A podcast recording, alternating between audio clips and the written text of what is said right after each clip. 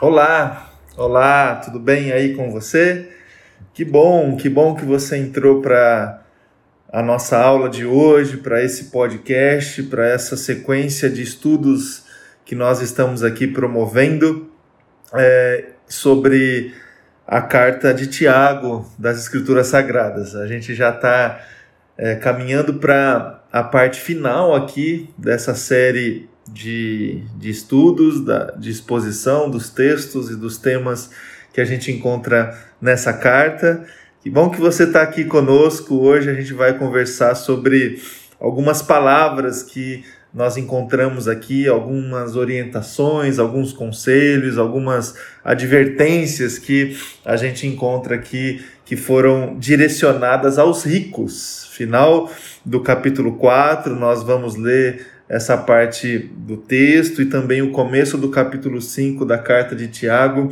A gente vai acompanhar aqui a leitura, a exposição dessa desse trecho da carta da carta de Tiago. O meu nome é Rafael Trindade, eu sou pastor da IPI do Ipiranga aqui na cidade de São Paulo e é uma alegria poder contar com a sua presença virtual aí do outro lado para estudar a palavra de Deus, para estudar a, a Bíblia comigo, conosco. Abra o teu coração, abra aí o teu entendimento, se coloque aí diante de Deus em oração para você é, realmente conduzir esse tempo da melhor, da melhor maneira possível, é, esse tempo de edificação, esse tempo de crescimento que a gente pode encontrar na palavra do Senhor.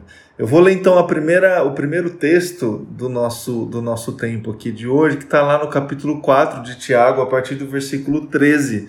Final do capítulo 4, o texto diz assim: Ouçam agora, vocês que dizem, hoje ou amanhã iremos para esta ou aquela cidade, passaremos um ano ali, faremos negócios e ganharemos dinheiro.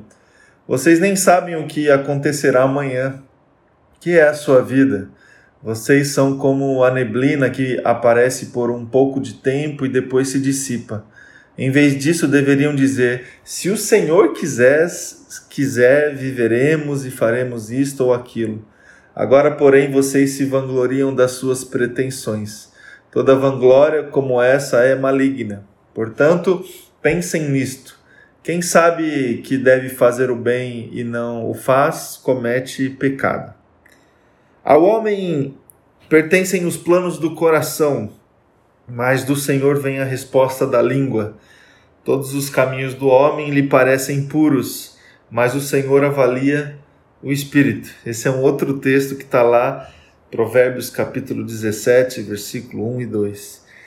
Meus irmãos, nessas últimas décadas, nesses últimos tempos, mais do que em outra época da história da humanidade, nós é, temos vivido no meio de uma enxurrada de material, de livro, de ideias, de programas, de palestras, de plataformas digitais, de soluções de produtos, de cursos e tantas outras técnicas, tantos outros conteúdos, tantos outros materiais que visam unicamente propagar a necessidade de se planejar estrategicamente. Isto é claro se é que queremos realmente obter sucesso nos nossos projetos, nos nossos empreendimentos.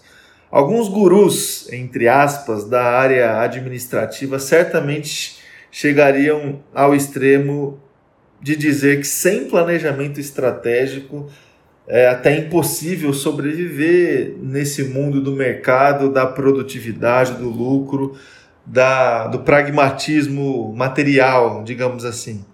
Aquilo que simplesmente era feito naturalmente até alguns anos atrás se tornou algo muito mais organizado, programado, planejado com muita antecedência. Essa é a realidade que faz parte aí da nossa vida, sobretudo de ambientes profissionais, ambientes de trabalho e também na nossa organização familiar, na nossa organização de vida. Há não muito tempo atrás, essa necessidade do planejamento estratégico, essa necessidade de é, prever as situações e as é, realidades de mercado, a realidade do futuro. Não era uma coisa assim muito comum na realidade e no dia a dia das pessoas. Havia muita. É, havia uma grande estabilidade no mercado, a, a maioria das empresas não enfrentavam muita concorrência e por isso os lucros eram exorbitantes. Hoje, hoje mudou, mudou muito essa realidade, sem competência, é, muitos diferenciais como preço, qualidade, estratégia bem definida, não dá para sobre, sobreviver mais no mundo dos negócios. O planejamento virou a palavra da moda, algo muito comum entre as pessoas, não é apenas no contexto dos negócios, mas também no nosso dia a dia, no dia a dia da nossa família. Agora, a grande questão, a grande pergunta para nós, que eu faço para você, para o seu coração, é o seguinte: mas até que ponto esse planejamento da nossa vida e dos nossos negócios pode ser prejudicial para a nossa caminhada de fé, como parece indicar aqui o texto que nós lemos. O texto que a gente leu e começa aqui no versículo 13 é, questionando essa metodologia, metodologia do planejamento, da, da previsibilidade das coisas e do futuro. O texto diz assim: Hoje ou amanhã iremos para esta ou aquela cidade, passaremos um ano ali, faremos negócios e ganharemos dinheiro. Aí o versículo 14: Você nem vocês nem sabem o que acontecerá amanhã, que é a sua vida. Vocês são como neblina que aparece por pouco tempo e depois dissipa. É, o Tiago está aqui fortemente questionando essa, essa ideia do planejamento e da previsibilidade do futuro. Agora, qual, o que está por trás dessas palavras? O que está por trás dos dos, dos, dos conselhos aqui do texto bíblico que pode nos ajudar, que pode também nos, nos orientar nos nossos dias que são vivenciados debaixo dessa pressão da organização, do planejamento, da, da previsibilidade das coisas. Tiago percebe nitidamente o problema de se excluir Deus do futuro. É isso que está por trás, porque Ele é o único que controla a história ainda não vivida ou contada por todos.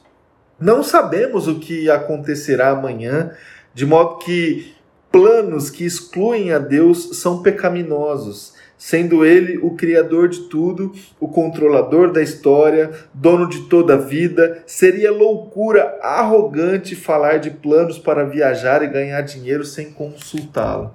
Então aqui está a grande chave, o grande segredo para a gente entender essas essas orientações, essas admoestações que a gente encontra aqui no texto de Tiago.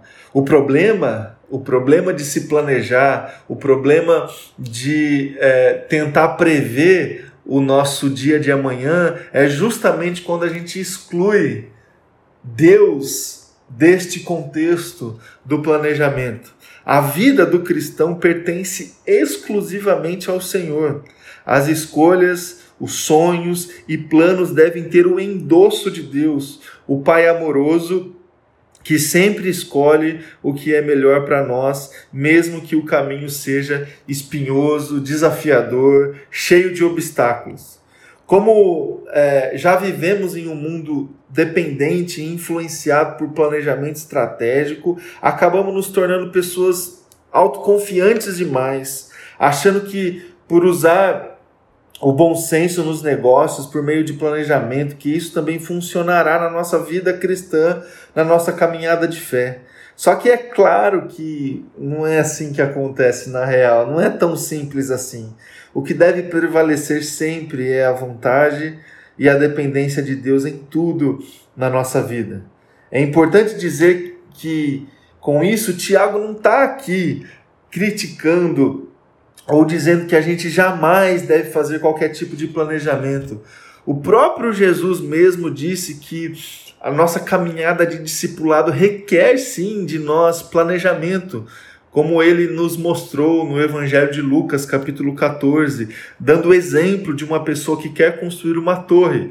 A primeira coisa que essa pessoa faz é sentar, calcular o custo envolvido para saber se ela terá dinheiro suficiente para começar e terminar a obra. Da mesma forma que um rei vai, que vai à guerra, só que antes de partir ele verifica se o seu exército é grande e capaz o suficiente para ir combater contra outro rei. Ou seja, o planejamento não é proibido e nem deve ser ignorado, mas o planejamento deve ser submetido sempre à vontade de Deus. É isso que está por trás. É essa a sabedoria que está por trás do texto bíblico aqui do capítulo 4 de Tiago. Ele é importante e necessário, o planejamento, mas não substitui a vontade de Deus. Ele depende, depende em todos os momentos da vontade de Deus é, sendo estabelecida. A nossa oração antes, durante e ao término de qualquer tipo de planejamento que a gente pode fazer na nossa vida, é sempre a oração que busca pela satisfação da vontade de Deus. A gente pode se planejar, a gente pode tentar prever, a gente pode se organizar, mas a nossa oração deve ser sempre que seja feita a vontade de Deus. Agora, o capítulo 5 de Tiago, o início aqui do primeiro verso até o versículo 6, outras advertências a ricos, outras advertências a pessoas que estão ali é, alocadas é, nesse lugar da sociedade. O primeiro versículo diz assim: Ouçam agora vocês ricos, chorem e lamentem-se, tendo em vista a, de, a desgraça que virá sobre vocês a riqueza de vocês apodreceu e as traças corroem as suas roupas. O ouro e a prata de vocês enferrujaram, e a ferrugem deles testemunhará contra vocês, e como fogo devorará a sua carne. Vocês acumularam bens nestes últimos dias. Vejam o salário dos trabalhadores que ceifaram os seus campos e que vocês retiveram com fraude está clamando contra vocês.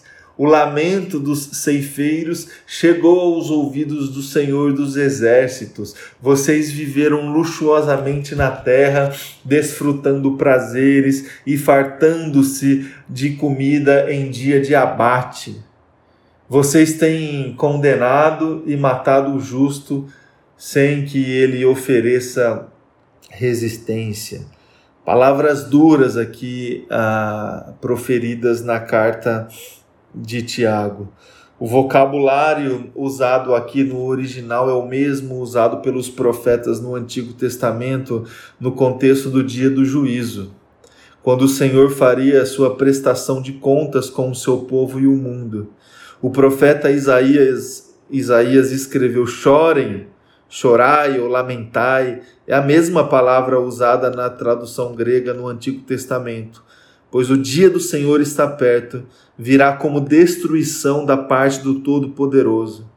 O profeta Amós disse: Naquele dia, declara o Senhor, o soberano, as canções no templo se tornarão lamentos, muitos, muitos serão os corpos atirados por todos os lados. Silêncio ou seja, para Tiago estava claro que os ricos deveriam dar um carinho muito especial para aquilo que ele estava dizendo, pois o juízo do Senhor estava sobre eles. Tiago certamente, certamente conhecia bem os ricos opressores que perseguiam os pobres cristãos de Jerusalém. Ele conhecia bem o tipo de indivíduo que não temia a Deus nem se importava com os homens como pessoas que dominavam a sociedade, mesmo debaixo da mão de Fel romana. Foram os principais sacerdotes e líderes fariseus entre judeus, como Nicodemos, que promoveram a crucificação de Jesus. Nesse texto, Tiago apresenta quatro acusações de crimes capitais que os ricos estavam cometendo e ainda cometem que os faziam totalmente culpados diante de Deus. A primeira acusação que Tiago coloca ali no seu texto é contra aquilo que poderíamos chamar de inutilidade dos bens materiais, que no caso dos ricos são normalmente adquiridos com tanto cuidado.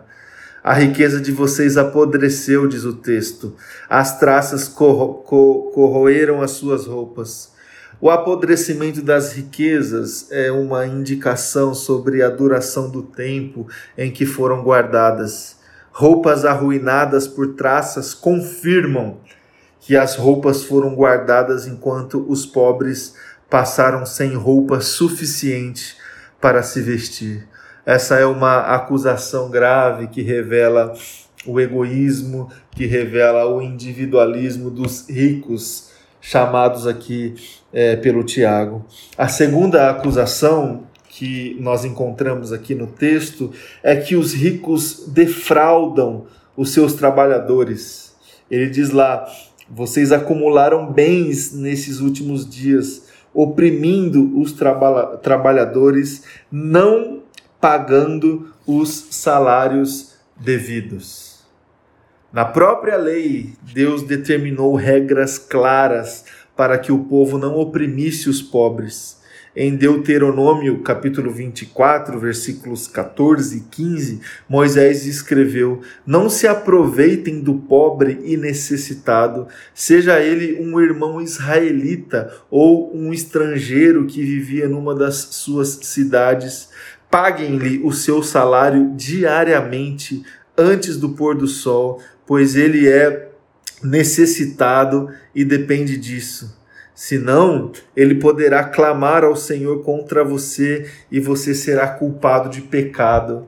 Em Levítico, capítulo 19, versículo 13, nós lemos: Não oprimam nem roubem o seu próximo, nem retenham até de manhã do, até amanhã do dia seguinte o pagamento de um diarista. A terceira acusação que a gente encontra no início aqui do capítulo 5 de Tiago é a seguinte: é contra a vida luxuosa, egoísta e Deus e despreocupada com as necessidades dos outros. Os ricos carecem o conceito de suprir a necessidade como o apóstolo Paulo afirma em Efésios capítulo 4, versículo 28, quando diz que devemos trabalhar para que tenhamos o que repartir com os que estiverem em necessidade. Esta é sem dúvida uma forma completamente diferente de enxergar a vida.